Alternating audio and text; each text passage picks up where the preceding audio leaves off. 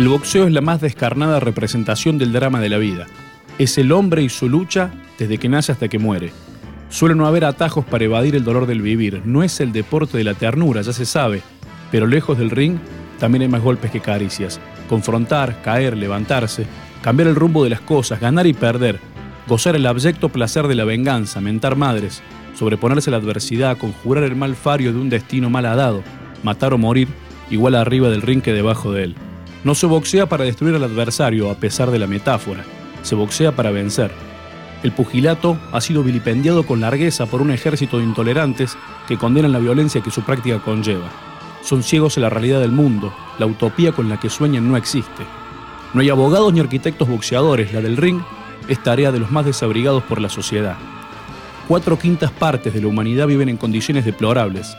La Organización Mundial de la Salud reveló que en el mundo hay 1.400 millones de hambrientos sin esperanzas. Esto es el Estadio Azteca de la Ciudad de México, 14.000 veces lleno. Miles perecen de inanición cada hora. 2.000 millones de seres sobrenadan estar vivos con un dólar por día. Otros hombres, más afortunados al mismo tiempo, impúdicamente se empeñan en cerrar las pocas puertas que tienen abiertas los que no tienen nada. Negarles la sola oportunidad que encontraron para apostar una ficha en la ruleta de su existencia es lisa y llanamente matarlos. Combata la pobreza, mate un mendigo, decía una pinta irónica en una universidad europea, exhibiendo las soluciones que algunos tienen para hacer del mundo un mundo mejor. Siempre ha habido señores de cuellos y puños almidonados, incapaces de sentir piedad, pero eso sí, muy educados, acicalados, con prurito aristocrático, que se horrorizan por la práctica del boxeo. ¿Cómo será el mundo aséptico y pudoroso que proponen? Tal vez un mundo de conmovedora armonía, con gente pintando cuadros y leyendo libros, visitando museos y oyendo música siempre suave, nada de dolor. Me pregunto de qué escribirían los poetas, qué pintarían los pintores, en qué se inspirarían los músicos si en este mundo no hubiera prostitutas, borrachos, boxeadores.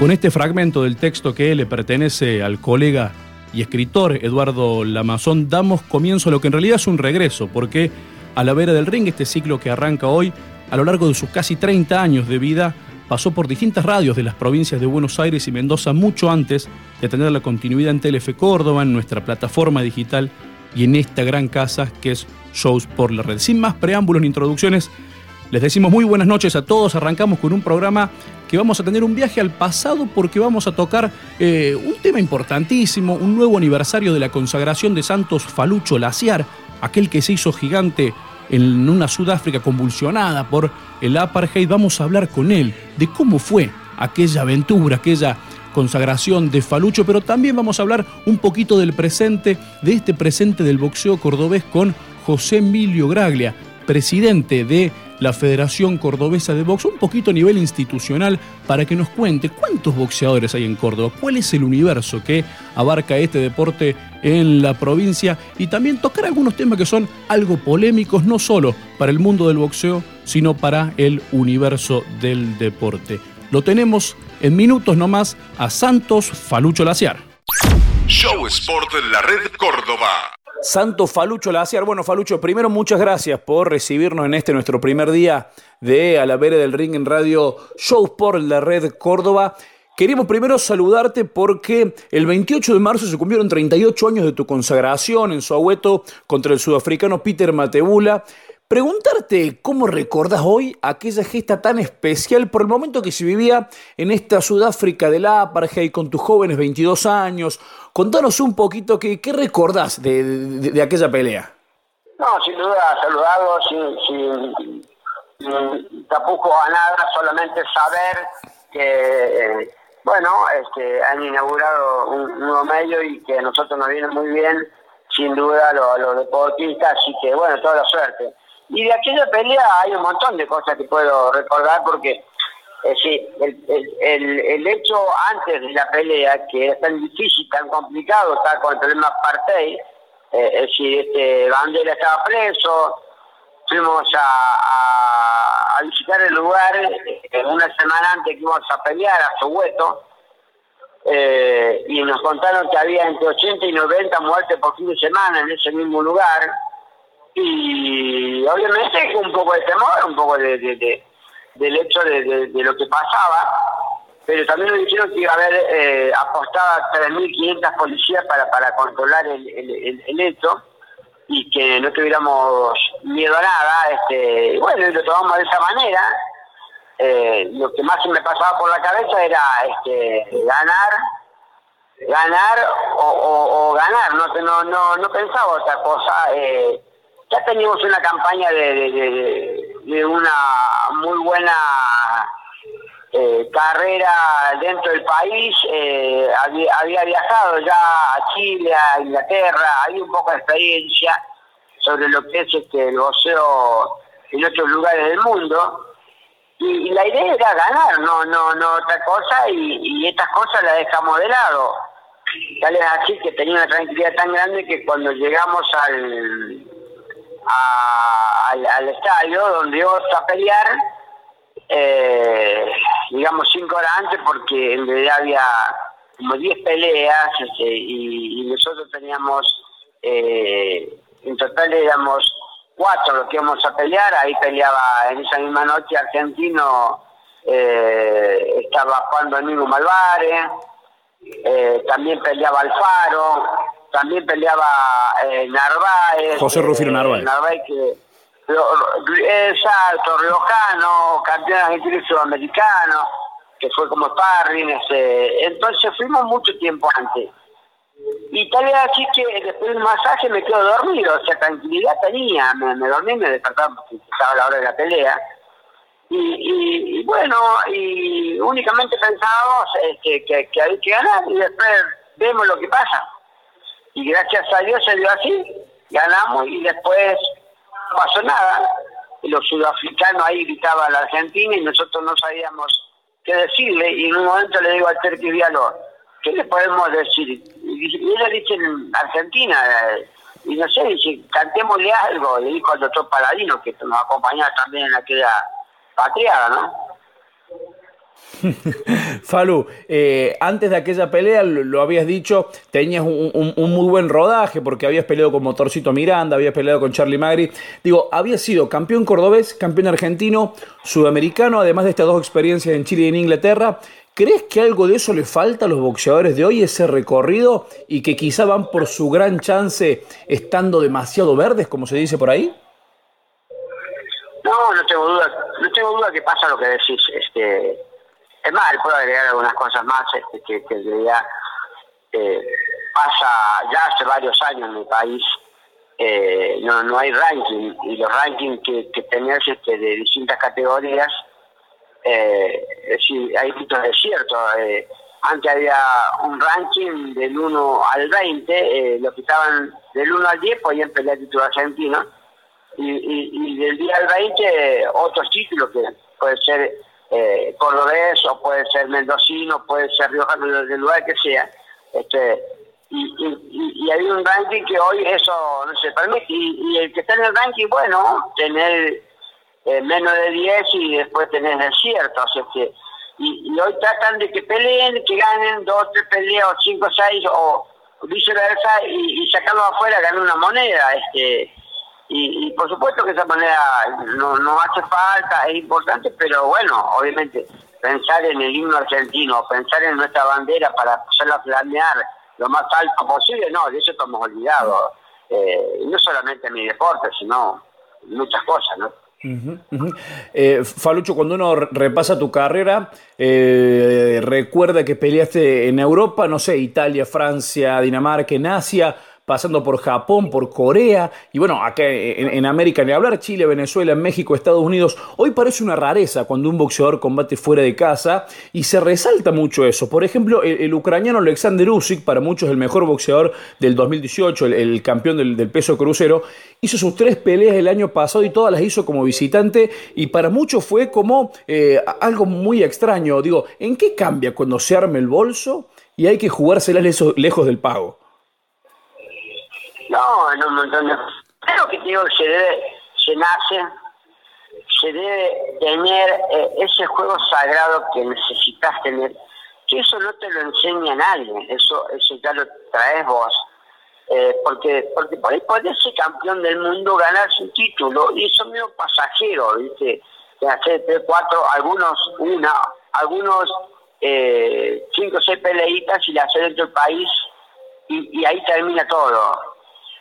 Otros eh, tenemos la suerte de, de ganar y perder, pero ganar nuevamente, como nos ha tocado, como lo dijiste vos en tres oportunidades, y, y, y, a cualquier lugar donde vamos, este, eh, estar convencido que sos ganador, estás convencido porque te has entrenado, te has cuidado y ese otro valor agregado que tenés que tener, lo tenés. Otros por ahí no lo tienen. Y otros por ahí eh, después hablan de eh, los campeonatos y, hablan de lo que se puede. Y en realidad hay que hacer la verdad es lo que hiciste. Lo demás, bueno, es pasado, lo demás eh, pudo ser y no fue. Yo quiero decirte que no sé si vos repasas un poco la lista de boxeadores que ha peleado Santos Laciar en los campeonatos del mundo. Soy el único boxeador hasta aquí que ha peleado sobre sus 18 o 17 peleas mundialistas casi con el 100% de campeón del mundo, o es campeón del mundo, o fueron campeón del mundo después. Es cierto. O que no peleaba con el primero, ni con el último, ni que venía perdedor, no, peleaba con los mejores. Y, y eso vos lo podés recorrer y me podés mentir delante de la presencia del público que sea y de, de, lo que sea, este, que no hay otro boxeador ni Monzón, nadie acá que haya, le haya pasado lo que me pasó a mí. es vos cierto. Fijate, y vos fijate que las peleas más difíciles, las hacía dos o tres veces, no había problema. Con los hombres más difíciles que podía ser Juanito Herrera, por decir, eh, Betulio González, que podía decirte eh, eh, eh, el mismo Gilberto, Gilberto Román. Lo, lo peleé tres veces, y es un tipo dificilísimo. Pero para mí, para ser el mejor hay que ganar todo. Y no, pues, pasar eso y bueno, eh, estabas en ese pelotón, pero bueno, te faltaba algo. Falucho, uno, Para mí. uno que ha tenido la, suerte alguna vez de, por ejemplo, pisar, eh, ver algunas peleas en Las Vegas y en algún otro lugar donde se cocina el boxeo de hoy, eh, uno real, toma dimensión real de quién es Santos Laciar cuando cualquier periodista estadounidense se nos acerca uno dice boxeo de Córdoba, Argentina, y dicen Santos Laciar. Hace poco publicaron una entrevista que te realizaron en la revista de Ring, y de vuelta dicen, oiga, eh, Laciar, fue de los más grandes boxeadores argentinos, eh, sin duda está en el podio, entre los primeros. Bueno, fuiste sin dudas de los mejores de todas las épocas, de, los peleadores nacidos por, estas tierras, y uno quizá quiere saber cómo eran los días antes de aquella consagración de la que hablamos hace un rato de Mateo. Le digo, ¿cómo era la vida de aquel Laciar? ¿Cuándo entrenaba? ¿Cuánto trabajaba? ¿Hacía cuánto que te habías abocado solo al deporte? Mira, eh, en, realidad empecé el boxeo a tomarlo eh, con más seriedad este, cuando entro en el campo profesional, porque eh, siendo aficionado hice ochenta y pico peleas, hice una sola derrota, tengo esa cantidad de peleas, y, en esa hecho de que era un chico, porque tenía 16, 17 años cuando ya abandono la parte aficionada para pasar profesional, yo me hice profesional en el año 76 y yo soy 59, después tenía apenas 17 años. Y peleé frente a Carlos Maliani, Carlos Maliani era semifondista, que esto que yo te digo, usted lo puede encontrar, porque estas cosas ah, hoy están. Carlos Maliani era semifondista de Luna Par. Y lo trae el señor Tito Lecture con Víctor Emilio Galinde y otros eh, hombres más que estaban rodeando a, a, a, eh, Carlos Mariani, que me entero eh, eh, después de los años, que me lleva 11 años, yo, yo tenía apenas 17 años para 18 y él tenía 30, 17 años Y si eso no se podía hacer, y lo hicimos igual. Y no solamente que lo peleamos, sino que le ganamos por nocaut en el cuarto. En el cuarto. Frente a Tito Leture, a Víctor Emilio Belín, una cantidad de periodistas, porque tuve la suerte de que Winter Nanco estaba festejando que dejaba de ser pueblo, pasaba a ser ciudad. Y hubo una semana de festejos, y en esa semana de festejos estaba este festival de boxeo. Entonces, eh, era suerte de, compartir eso y ganarle a un hombre que ya tenía varias peleas, peleaba en el Luna Paz de Buenos Aires. Y nosotros, con nuestra humildad, con nuestra forma de ser, le, pusimos este, un nivel a eso, que eh, el periodista de Winter uno de los periodistas de Winter Ay Caraz, le pregunta al señor Tito Lecture, señor Lecture, ¿usted cree que Santos Laciar, el que ha dicho debutar hoy, puede ser campeón del mundo? Esto está grabado. Y le dice Tito, no, yo diría, yo diría que hay que cuidarlo mucho, es un chico. Hoy le ha ganado a un hombre nuestro, pero tiene que pelear aquí, eh, por, por, por la zona, por aquí, este, eh, en su ciudad porque todavía no tiene edad, porque tiene que ser profesional a los 20 años. Y después a los 19 años estaba peleando ya en el Luna Paz. Entonces, este puntapié de aquella, eh, que se puede decir, eh, que, que, querías ver algo, este, y sin duda, eh, un periodista pregunta una cosa que sería una locura pensar en aquel entonces eso, allá en el año 76, 77, pensé que podía lograr todo lo que se logró después. Pero bueno, la gente tenía esperanza. Eh, en la, yo, te cuento una cosita, eh, si yo te robo demasiado tiempo. No, por favor, Falucho, un placer. Mira, eh, había unos señores jurados en distintos lugares de Córdoba. Y había un señor de Río Cuarto, como un señor de la Carlota, de la Carlota, que cada vez que me veían subir a ring, que iban a ser jurados, que, que me veían por mi cuarto peleando, decía, che, pero ese chico sube al ring, parece un profesional y apenas es un aficionado. Habría que, fotografiar estas cosas, decía. Y yo tenía 15, 16 años, gané un campeonato en Río Cuarto, de Dino Cavi, un campeonato provincial, no tenía edad, tenía que tener 16, tenía 15 años. Y ya gané un campeonato provincial, hice cuatro peleas, gané las cuatro peleas ante el límite. Y la gente, eh, no sé por qué pensaba que yo podía poder remontarme allá, ¿no? Que, que, hoy todo está, muy lejos todo, pero la gente pensaba que, que, que, lo podía lograr y no se equivocó, después las cosas se dieron, ¿no? Hay que tener suerte para trabajar, sin duda. Pero bueno, las cosas se dieron así, ¿no?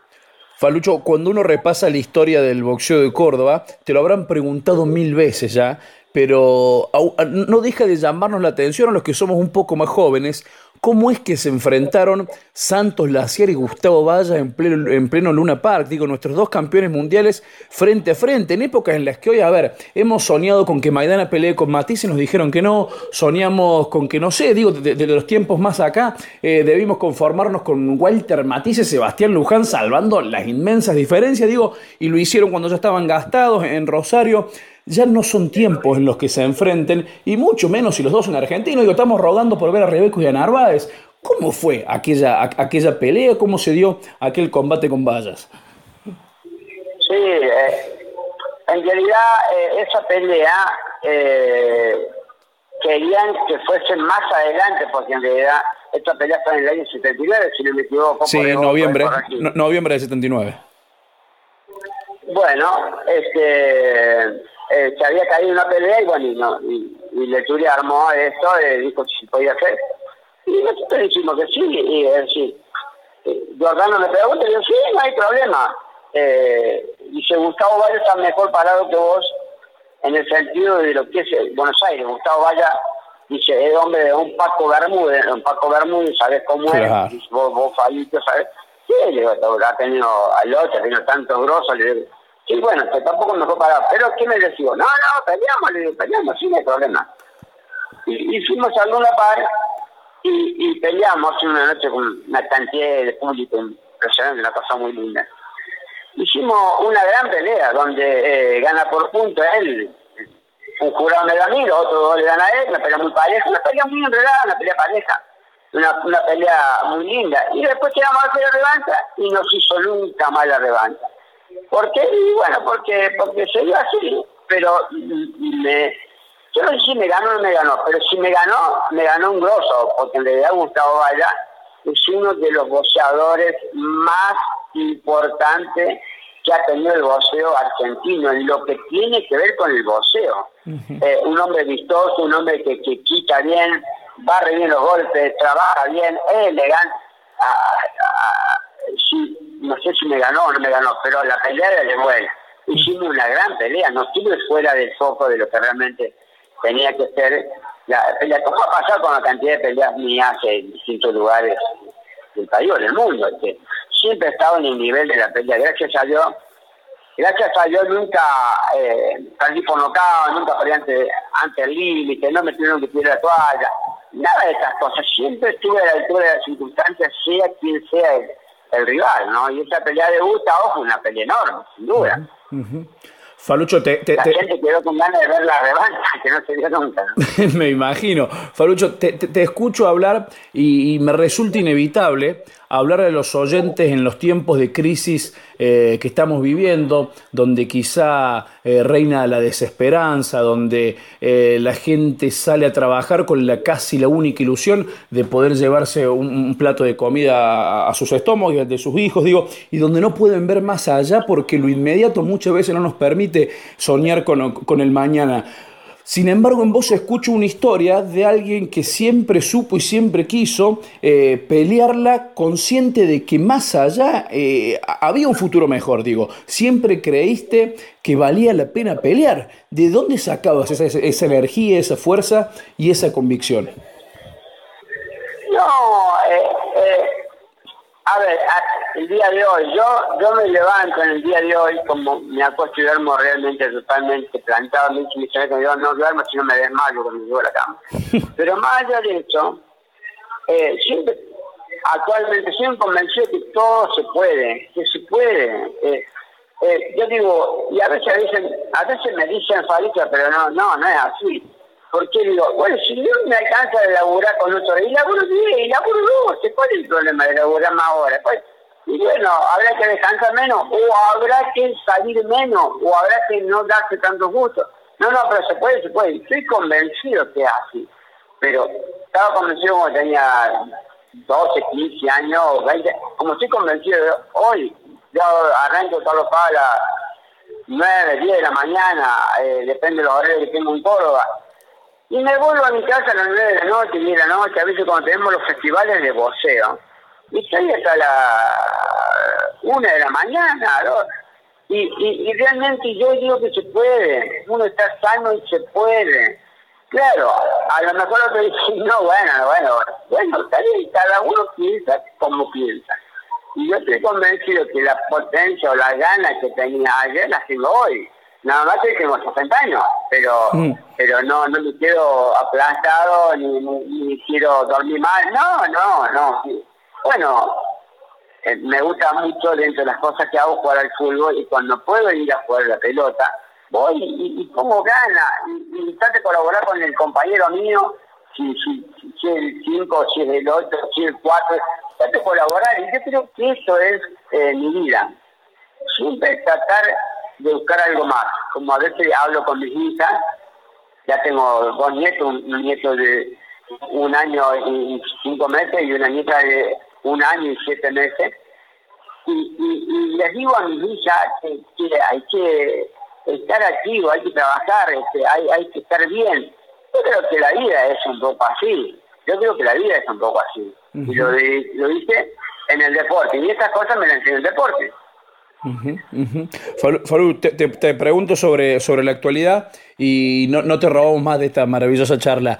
Eh, Marcos el Chino Maidana, Sergio Gabriel Maravilla Martínez, anunciaron los dos que quieren volver, que van a volver. El Chino parece más próximo ahora. Maravilla le, han hecho algunas ofertas, pero todavía no contestó. Pero el Chino es el que se fue a entrenar a Las Vegas y va bajando de peso. ¿Cómo ves los regresos de, de estos dos, si se quiere, los últimos dos grandes ídolos que tuvo el boxeo argentino? Sí, sí, sí, sin duda que está bien lo que decís. Eh, mira, eh, a mí me parece eh, bastante, bastante difícil que se vuelva y que, si realmente esto es así, que vuelvan en el nivel, en el nivel que tenían. Yo creo que estos pasajes de, haber engordado tanto, el cine se fue casi 100 kilos, y ahora volver a 66, 69, 70, no sé en cuánto va a pelear, pero creo que, eso va a dañar un poco su, su cuerpo, este, que es potente, sí, la potencia la va a tener, sin duda. Eh, no sé si va a estar con los reflejos intactos como lo hizo eh, eh, años anteriores. la distancia no sé si la va a lograr el 100%. Eh, me, me cuesta creer este, que, y, y, bueno, lo, de Maravilla fue distinto porque Maravilla pierde muy mal con Coto, si no me equivoco.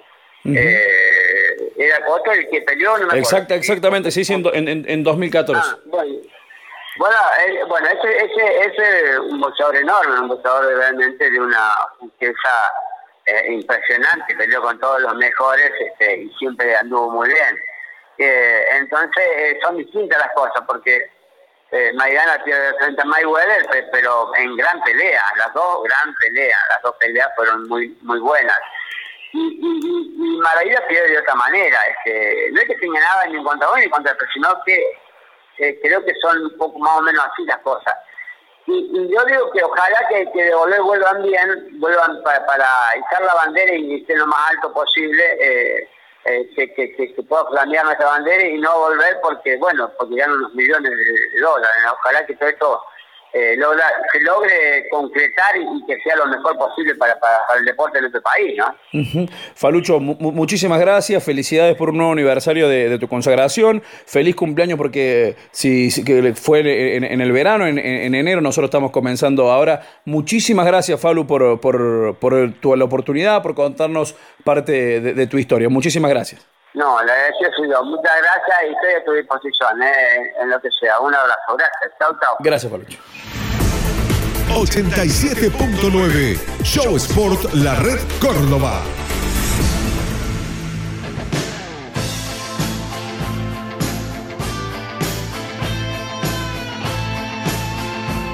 Lo escuchábamos a Falucho Laciar, eh, este enorme que tenemos en nuestra provincia de Córdoba, un orgullo cordobés, no solo por lo gigante que fue dentro del ring, sino por lo enorme que eh, sigue siendo fuera del cuadrilátero, alguien que eh, tiene una humildad que a veces incomoda, este, este falucho que fue tan gigante.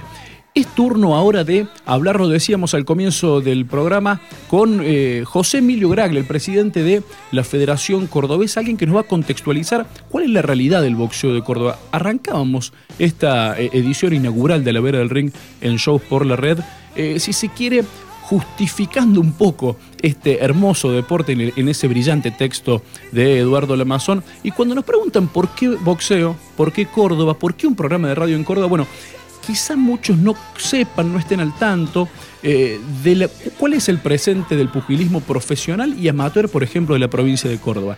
Hay que simplemente hacer un repaso para darse cuenta de que aquí en Córdoba tenemos al campeón argentino pluma, profesional Héctor Pajarito Sarmiento, al campeón sudamericano de esa misma categoría, Alan Lucas Castillo, al titular nacional superpluma, es decir, la división inmediatamente superior, Matías Romero, al campeón argentino y sudamericano interino Javier Clavero, también de la categoría ligero, y ya más eh, eh, en categorías más pesadas, el campeón sudamericano crucero, la categoría cuyo límite son los 90 kilos y fracción, es Darío Balmaceda, también cordobés. El campeón peso pesado argentino es Ariel Chiquito Bracamonte, alguien que si bien nació en Buenos Aires, radica desde hace tiempo aquí en la cumbre. Y cuando uno sigue repasando, se encuentra con que Alberto Melian, eh, también cordobés, es eh, no solo fue dos veces olímpico, sino que hoy es campeón super gallo de la NAVA, de la Asociación Norteamericana de Boxeo, tiene contrato con Golden Promotion, nada más el pibe de Villa Dolores. Y ni que hablar de las cordobesas Leonela y Diana Sánchez, dos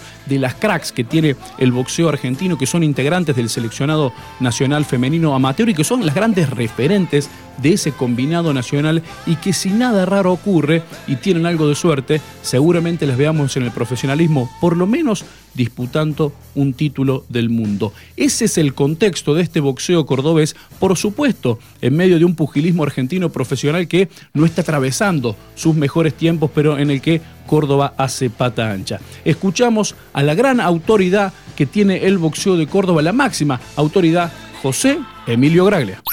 Show Sport de la Red Córdoba. José Emilio Graglia, presidente de la Federación Cordobesa de Box. José, primero que nada, muchas gracias por atendernos en este nuestro primer programa de A la Vera del Ring por Radio Show Sport de la Red.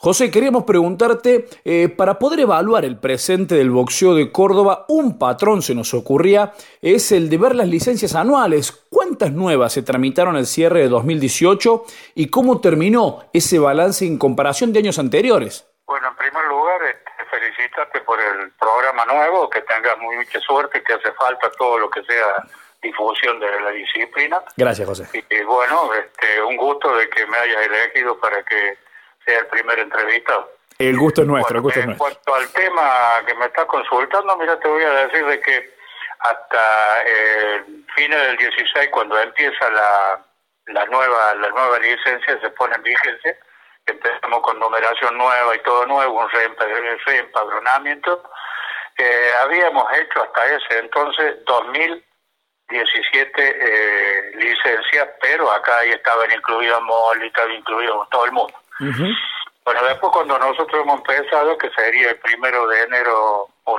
los primeros meses de enero del 17, hasta la fecha tenemos 840 eh, eh, licencias de varones y 103 de mujeres, de las cuales, eh, esto es bastante llamativo, este, reempadronado, digamos, de los anteriores, solo se lo hicieron 320 en lo que es el año 17, 18, en lo que estamos del 19, tenemos 520 solicitudes nuevas, 520 licencias nuevas. Bien. Eh, eso de los varones. Y en las mujeres, de las 103 renovadas, que, que vienen de la gestión, digamos, de, de, la, licencia anterior, 41. Y 9 en, esto, en este tiempo, 62. Son las 103 licencias que tenemos de mujeres y las 540 de varones. Eh, eh, eh, en números generales, digo, para que el oyente común comprenda, ¿se puede estimar más o menos cuántos boxeadores hay en Córdoba hoy entre profesionales y amateurs? yo de profesionales no tengo registro, pero tengo una estimación, estamos arriba de los 50, dentro de los que vienen de antes y los que participan y todo, y, van, vienen unas cámaras nuevas porque ya han cumplido, digamos, lo, lo, las exigencias mínimas para que se le otorgue la, licencia nacional, la licencia de profesional, porque ahora hay otra, unas nuevas disposiciones, que no se exigen como antes 40 licencias, sino que se exige tres años de continuidad y un mínimo, por lo menos 25, o una cantidad respetable y con una con un récord positivo. Pero lo que más que todo están buscando es continuidad porque hay muchos que tienen 40, pero 40 peleas, pero no han tenido 10 años. Claro. Entonces, no no no es lo que lo que la necesidad está, está solicitando. Este, los 50... ¿ah? los 50 boxeadores, esos que me decís, Pepe, son profesionales, profesionales amateur, varones y mujeres. No, no, no, es todo amateur, te estoy Bien, los números que te doy son amateur. Bien. Es lo que yo llevo, lo, lo que yo registro. los, profesionales lo, lo, maneja todo Távila, este, pero lamentablemente no está porque viajado anoche. Anoche creo que viajó a Europa. Está muy bien. José, la, la crisis que, que, atraviesa nuestro país, digo, ¿se vio reflejada en la disminución de cantidades de cantidad de festivales organizados o, o no? Sí, sí, sí, sí, sí, sí. Sí, sí y, y creemos de que va a empeorar la situación porque nosotros teníamos viernes de que hemos tenido hasta seis festivales en distintos lugares de la provincia y ahora tenemos uno, dos. Tenemos este viernes, por ejemplo, uno el viernes y no, dos el viernes, uno y los dos en el interior, aquí en la capital no hay. Eh, el otro viernes también hay dos, también en el interior. En la capital por tres semanas seguidas no tenemos nada. Eso es muy significativo porque antes teníamos el, el, corral de palo, teníamos la, la asociación de técnicos, teníamos el, el centro vecinal de Don Bosco, este, acá nomás en la parte de Guiñaz, el barrio Los Paraísos, eh, una cantidad de lugares, pero ahora lamentablemente se ve que, eh, digamos, la afluencia de gente es escasa y los costos de, de, darle una, algún reconocimiento a los muchachos se ha ido arriba y después este, el tema de los traslados, porque hoy en día sale muy caro traer uno de Villa María aquí o de, de San Francisco, donde sea, y con solo lo de la capital tampoco se puede hacer mucho. Claro. La llegada de la televisión a Córdoba, digo, esto de que llegue Teisa Sport con Samson Lekovich y con Carlitos Tello, de DirecTV con Mario Arano, ¿eso benefició en algo a la Federación Cordobesa o no es algo que impacte eh, positivamente y, en forma directa a, la entidad que vos presidís, José? Yo pienso que no ha tenido incidencia eso. Es lo mismo que, eh, que, que lo, lo que te dice, ¿cómo que se llaman los los, los amateurs que transmiten por... El boxeo promocional. Exactamente, tampoco sirve, sí, tiene su sentido, sus servicios, sus cosas, pero en, en desarrollo de que entusiasmar gente para que, como era por ejemplo antes, eh, la, la, aparición de un Maravilla Martínez, de, de, gente que, que movilizaba un poco, entusiasmaba y bueno, iba gente al gimnasio. Nosotros lo que hemos tenido suerte de, de porque es la provincia que más más boxeadores tiene. Estamos muy parejitos con Santa Fe, pero nosotros creo que estamos adelante con, con los 840 de estos. Pero lo que a nosotros nos ha ayudado mucho es la cantidad de técnicos que se han hecho en los cinco años estos que se han hecho eh, los cursos de técnicos, donde cada uno colgó una bolsa, aunque sea en el, en el árbol de su casa, y empezó a tener pupilos. Y eso después ha generado de que han sacado licencia, uno han abandonado, sabemos cómo es el tema este, ¿no es cierto? Porque lleva mucho tiempo y, y es costoso para los muchachos el traslado hoy en día para uno debía salir, por ejemplo, para venir acá al gimnasio de la Asociación de Técnicos le sale 50 pesos por día de, de, de, ¿Y de dónde lo saca? Eh, eh, la situación se ha puesto muy crítica y los recursos son ínfimos. apoyo ya, antes uno iba a una empresa le decía, bueno, aunque sea gano carne o lo que sea para, para los chorizos, lo que, pero ahora nada. No, no, hay, no hay apoyo porque sabemos de que la situación no está como para regalar nada. Hay una proliferación de entidades, José, y, o en realidad un anuncio de, porque avisan que van a organizar eventos y demás, y hasta ahora, por lo menos en Córdoba, no, no ocurrió nada. ¿Qué opinión le merece esto de que la Asociación Cordobesa de Vox, que la VA... La, eh, Asociación Cordobesa de Vox eh, reconoce lo que reconoce la FAP. La FAP únicamente reconoce entidades profesionales a la Asociación Mundial de Boxeo, el Consejo Mundial de Boxeo, la Organización Mundial de Boxeo y la Federación Internacional de Boxeo. Son los cuatro organismos internacionales que en el orden profesional los reconocen. Y nosotros, por supuesto, tenemos que reconocer lo de ellos, porque si no, no seríamos afiliados a ellos. Y en Amato estamos todos dentro de lo que son el paraguas del Y, y después para colmo, que nosotros para colmo, por suerte, tenemos el máximo dirigente dentro de la FAP eh, de América. Y Osvaldo Vival ha sido reconfirmado los otros días en Panamá como presidente de, América, de la Panam, Panamá, algo así que se llama. Pero, José, digo, la Asociación Cordobesa de Box, digo, esta de, de, de, de, Quique Andrada, que se juntan con la VA de Nelson Rivero, Juan Pavlovich, y que avisan que encima van a trabajar con la WPC de Daniel Gómez. Digo, ¿qué, qué opinión le merece esto de estas entidades emergentes, algunas resurgidas, que dicen eh, liberar al boxeo. Aquí hay una hay una, una cuestión que los que deberán de, definir todas esas cosas es la misma el mismo la misma autoridad, el mismo gobierno. Hay una ley que dice que el boxeo lo rige el reglamento de la Federación Argentina de Boxeo. Y dentro del reglamento de la Federación Argentina de Boxeo están los organismos que pueden organizar boxeo, fiscalizar los que están autorizados por el reglamento de la federación. Y aquí en Córdoba, por ejemplo, la única autorizada es la Federación Cordobesa de Ocio. Hemos tenido la suerte de tener la vicepresidencia hasta diciembre de la FAP. Este, y bueno, lo demás, nosotros no podemos prohibirle a nadie, yo no puedo prohibirle a nadie de que haga lo que le parezca. Después se ahora si, si está en regla, si no está en regla, si, si el día de mañana hay un accidente, cómo lo van a afrontar, porque los accidentes, sabemos que el boxeo es un deporte de alto riesgo. Y si uno no está cubierto con, con el reglamento, a mí me dijo en uno de los juicios que tuvimos que afrontar, me dijo el juez, y si ustedes eh, no saben en el filo de la navaja que están transitando de ese, porque es muy riesgoso este deporte.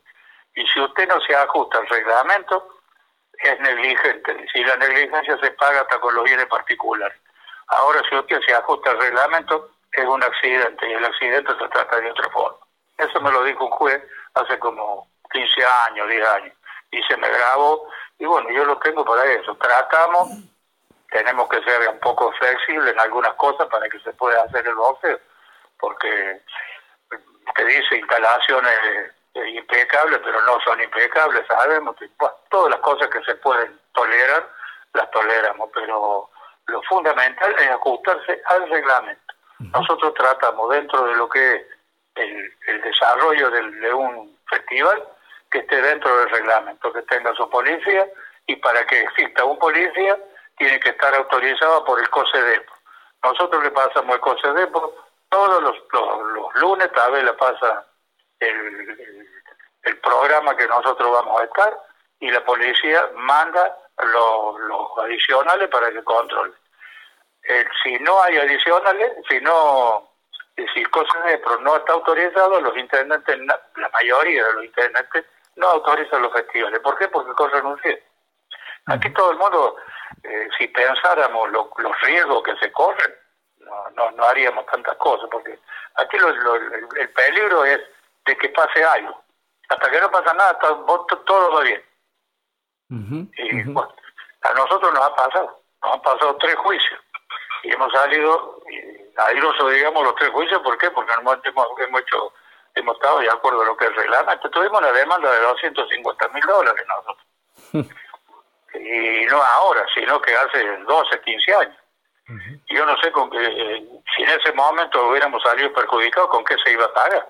Claro, claro.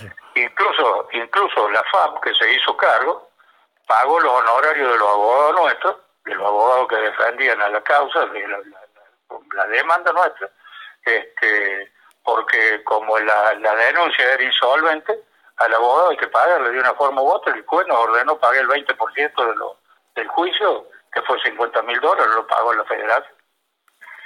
Y bueno, cuando llegue el momento nos empezamos a, arrepentir de las cosas. Mientras todo va bien, vamos. Pero yo siempre hago un llamado a la atención y les recomiendo ajustarse a lo que dice el reglamento de la Federación Argentina de Box y ahí vamos a andar todo en un carril. ¿Qué dice el reglamento? Que pueden organizar voceo las instituciones reconocidas y autorizadas por la Federación Argentina. Y no hay, no hay no hay ningún secreto en esto. José, muchos entrenadores y, promotores, por supuesto, también por la crisis que, estamos viviendo y de la que hablábamos recién, se quejan del gasto que les implica afrontar la fiscalización de los eventos. Digo, eh, ¿cómo ve eso? ¿Es barato? ¿Es caro? ¿Les resulta caro por la crisis que están viviendo actualmente? Eh, bueno, nosotros, la federación, eh, para, para un festival amateur cobra 400 pesos para, no, para la federación, ¿no es cierto? Ahora después está un costo para los jueces, el árbitro, eh, toda la gente que se, se moviliza, digamos, tiene, pero no, no es significativo, salen con 200, 250 pesos cada uno. Que si se toman un taxi, un remi de la casa ahí, se lo llevan. No, no, no, no hay, no hay costos, costos elevados. Hablan de esto, de lo pero no, no, no los, los que organizan saben perfectamente bien del esfuerzo que hacen todos los que van a fiscalizar y lo que hace la federación, 400 pesos, yo creo que no, eh, si hoy en día son eh, cuatro horas de trabajo de, una persona este, cualquiera, de 100 pesos la hora. Y, bueno, pero nosotros eso es lo que cobramos. Y de amateur, cuando hay boxeo amateur, son 600. 600 creo que. Porque ya se supone que es una cuestión un poco más, más de mayor envergadura. Y también mucha más responsabilidad, porque una cosa es estar tres minutos, tres rounds, y otra cosa es estar seis, ocho, diez, de acuerdo a lo que sea. José, ¿cuántos años, ¿cuántos años lleva ya adelante de la presidencia de la federación? Y deben estar siendo 25, 20 y algo. Y, 20 y, y, si pudiera mirar hacia atrás, eh, ¿que, en, qué momento digo, de la historia nos colocaría hoy? ¿Cómo estamos hoy en comparación con, con otras épocas? Muy bien, porque ha habido épocas en que estaba Roca, el doctor Roca y yo solo, los dos solos. Después se fueron agregando otros y fuimos generando algunas hasta que somos el grupito que somos ahora, que no son muchos, porque dirigente no quiere ser nadie. Eh, todo el mundo quiere ser eh, técnico, juez, eh, árbitro, lo que sea, pero dirigente no, porque las responsabilidades son muchas y las ingratitudes más todavía. Porque uno fue el centro de la crítica, lo que pase es para el dirigente, está todo mal. Eso lo, lo, lo conozco. Y bueno, pero los años uno le han enseñado, porque no es solo de la federación. Yo hace cuarenta y pico de años que estoy en la federación. Primero fui eh, un, un, amigo del escribano 10 cuando estaba redactando los estatutos de la federación después fui este, tesorero por el puesto, cuando él murió pasó el doctor Royman a presidente, yo a secretario y después fui presidente yo. Pero también eh, llevo 35 años en el directorio de la Asociación Mundial de Boxeo. No, no son cosas como para que no se tengan en cuenta. Por supuesto. si uno ha estado 35 años en un organismo internacional donde eh, somos 26 o 27 lo que deciden el destino de ese organismo, no creo que haya sido por, por ser buen José, ¿y todavía hay ganas? ¿Hay, hay, Pepe Graglia hasta cuándo en la, en la dirigencia? Y mira, no sé, yo de hace rato que vengo con que no quiero, pero porque a mí no me hace falta nada. Si ya yo fui vicepresidente de la Asociación Mundial de Boxeo entre el año 88 y 92. ¿Qué más puedo aspirar? He sido vicepresidente de la Federación Argentina de Box. Soy presidente de la de la Federación, de la Comisión de del, grupo de federaciones del interior. ¿Qué, cargo puedo?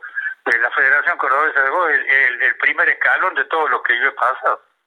No, no, no. Y ya a esta altura yo tengo 82 años, no son, no son nada más son cosas así nomás y llevo en el boxeo desde los 15 años. Hmm. Tengo 67 años de, andar atrás de, ver guantes y ver transpirar a la gente. Y, y de, de, los dirigentes que, que te secundan y, los que te acompañan en la Federación Cordobesa, ¿quién crees que puede ser el, próximo presidente? De afuera parece Gabriel Tabel el, eh, el marcado. Mira, eh, sería imprudente nombrar a uno primero porque faltan dos años. Quedan dos años todavía de mandato. Claro, terminamos nosotros el 30 de septiembre del 2020. Bien. Y por suerte voy a poder estar para festejar los 100 años de la Federación Argentina, que son en marzo del año que viene. Bien. ¿Y, y, y, y, elecciones, el, elecciones cuándo hay? ¿Ah? Eh, ¿Las elecciones cuándo serían? Hasta el, hasta el 30 es el mandato y las elecciones se llamaría para cuándo? Sí, dentro de los 90 días, no, 120 días dice el estatuto. Ajá, perfecto. Y, y, y, José, ¿quiénes votan ahí? Digo, hay mucha gente que, que, que, no conoce. Los, delegados de los clubes. Ajá. Y por ejemplo, en, una votación de la federación, ¿cuántos votos hay? Digo, ¿Cuánta gente va a votar más o menos? Aproximado para que la gente que no conoce. Como en todos lados, pasa como en todos lados. Nosotros cuando llegamos 15 somos una barbaridad, somos un tubo. No, no, no, la gente no, no va a estas cosas. Primero porque no, no, no tienen manejo. nosotros le pedimos a los clubes que afiliados que manden un delegado, pero ni vienen, ni le interesa, ni nada. Claro. ¿Y cuántos clubes afiliados hay más o menos? Acá, acá no, no hay, no hay, hablan de, de, de cómo es, de continuidad, de que uno se aferra a los cargos, pero pobrecito, por favor. este, si, si hubieran estado los que hablan de eso hubieran estado en una reunión, vos tuviste ya en alguna convención. este, ¿Sabes lo que es eso? Y calcula que nosotros cuando no tenemos a dónde juntar nos vamos a los bares, vamos a un bar porque no tenemos a dónde juntarlo, vos podés concebir que una institución como la nuestra tenga que estar la dirigencia en un bar. Vos venís acá, entra a mi casa, tengo una pieza que está llena de, tiene 182 biblioratos donde está los estudios de todos los, los, los, desde hace 20, 25 años. Por si acaso algún día hay una demanda y alguna cosa, está todo guardado. Toda la federación funciona, una parte en mi casa, la maneja todo desde su casa, Sánchez Rosado tiene todo desde su casa y así, cada cual trabajamos desde la casa. Acá no hay, no hay, hablan de que reciben plata, ¿qué vas a decir? Dios quiere, pues Dios quisiera que nos reciben. José, ¿cuántos, ¿cuántos clubes afiliados tienen más o menos? ¿Tenés idea? Hay creo que 78, algo así. Pero tampoco, porque el, el hecho de afiliarse es obligación para poder organizar festivales. En definitiva, quedan activos los que, los que organizan. Claro. Y si no, tiene que ser promotor. De los promotores tenemos 40, pero ¿cuántos son los que los que hacen festivales? Cinco. Claro, sí, sí, totalmente, un puñado. Y los otros tampoco pagan la cuota, así que tampoco pueden hacer, porque pagan la cuota cuando están por hacer un festival. José. Ah, esto, esto, eh, todo, desde cuando uno lo ve de afuera es fácil, pero acá hay que hay que echarle nafta al auto, no figura ninguna boleta para la federación, hay que ir a la fecha que son 14 kilómetros de ida y 14 de vuelta y, hay que ir casi todos los días y acá nadie le echa un litro de nafta al auto.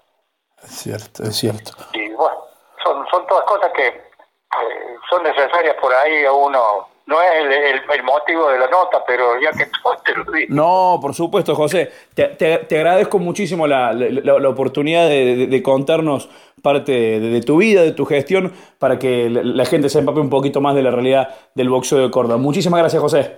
No, gracias a vos. Y bueno, cuando te guste, si alguna vez queremos hacer una nota, querés venir y ver acá la casa cómo es, cómo, cómo funciona la federación, con mucho gusto. Acá yo tengo una mesa que siempre digo, yo lamentablemente soy viudo, pero si tuviera vida mi mujer me hubiera sacado los patadones de la casa, los claro.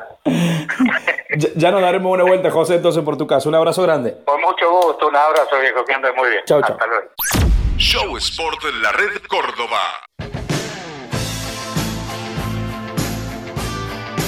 Lo teníamos entonces a José Emilio Graglia que nos daba un pantallazo de el boxeo de Córdoba. Y no queremos desaprovechar la oportunidad de que estamos en jueves por la noche, eh, vamos palpitando el fin de semana con la agenda de Alavera, una clásica sección que tenemos en nuestro sitio web www.alaveradelring.com, donde vamos publicando las peleas del fin de semana con el canal en el que se emiten y en qué horario, que por allí es algo difícil de ir encontrando esta grilla que vamos rastreando para que todos podamos prendernos el fin de viendo boxeo. Atención porque el sábado hay doble jornada, eh, van a intervenir también boxeadores de Córdoba, hay que seguirlo muy de cerca. A las 17 horas, un festival que va a tener lugar en Wolfsburgo va a tener como protagonista al bonaerense Marcelo Fabián El Pitu Cáceres. La va a tener bravo el Pitu, eh, este muchacho que es campeón intercontinental mediano de la FIB. Se va a enfrentar al local Patrick Wolskiki, invicto en 12 triunfos, alguien que no tiene mucha experiencia, que tampoco es un noqueador, pero que hará valer su condición de local. Eso es a las 17, una pelea que va a tener eh, como promotor a Sutherland, la empresa que en este caso va a trabajar en sociedad con la compañía de Osvaldo Rivero. Y a la noche, a las 22 horas, vamos a tener a alguien que nombramos recién, a uno de los nuestros, a Gonzalo Coria, este puntano que vive aquí en Córdoba, que se está buscando el pasaje a la final del Super 8 de los medianos. Ahora le tocará enfrentarse en las semifinales al bonaerense Francisco Pancho Torres. Ese va a ser su oponente, combate que va a tener lugar en General Arenales y que de ganar se puede enfrentar el 6 de julio en Punta del Este en la gran final del Super 8 con quien resulte vencedor entre el bonaerense Germán Peralta y el hombre de Puerto Madryn Jonathan Sánchez. Este torneo Super 8, eh, un, formato que fueron ideando el empresario Samson Leukovic para ir fogueando a los mejores de la Argentina de cada una de las categorías. En algunas divisiones, es cierto, no participaron los mejores. Por ejemplo, en el Super 8 de los Super Gallos no estuvo nada menos que eh, Alberto Melian. Este torneo, cuyo ganador va a arrojar una copa que es una réplica a. Primero la copa Carlos Monzón y después un cinto que es una réplica del que ostentara Carlos Monzón y que va a tener como gran premio. Eh, un lugar asegurado entre los 15 mejores del ranking del Consejo Mundial de Boxeo.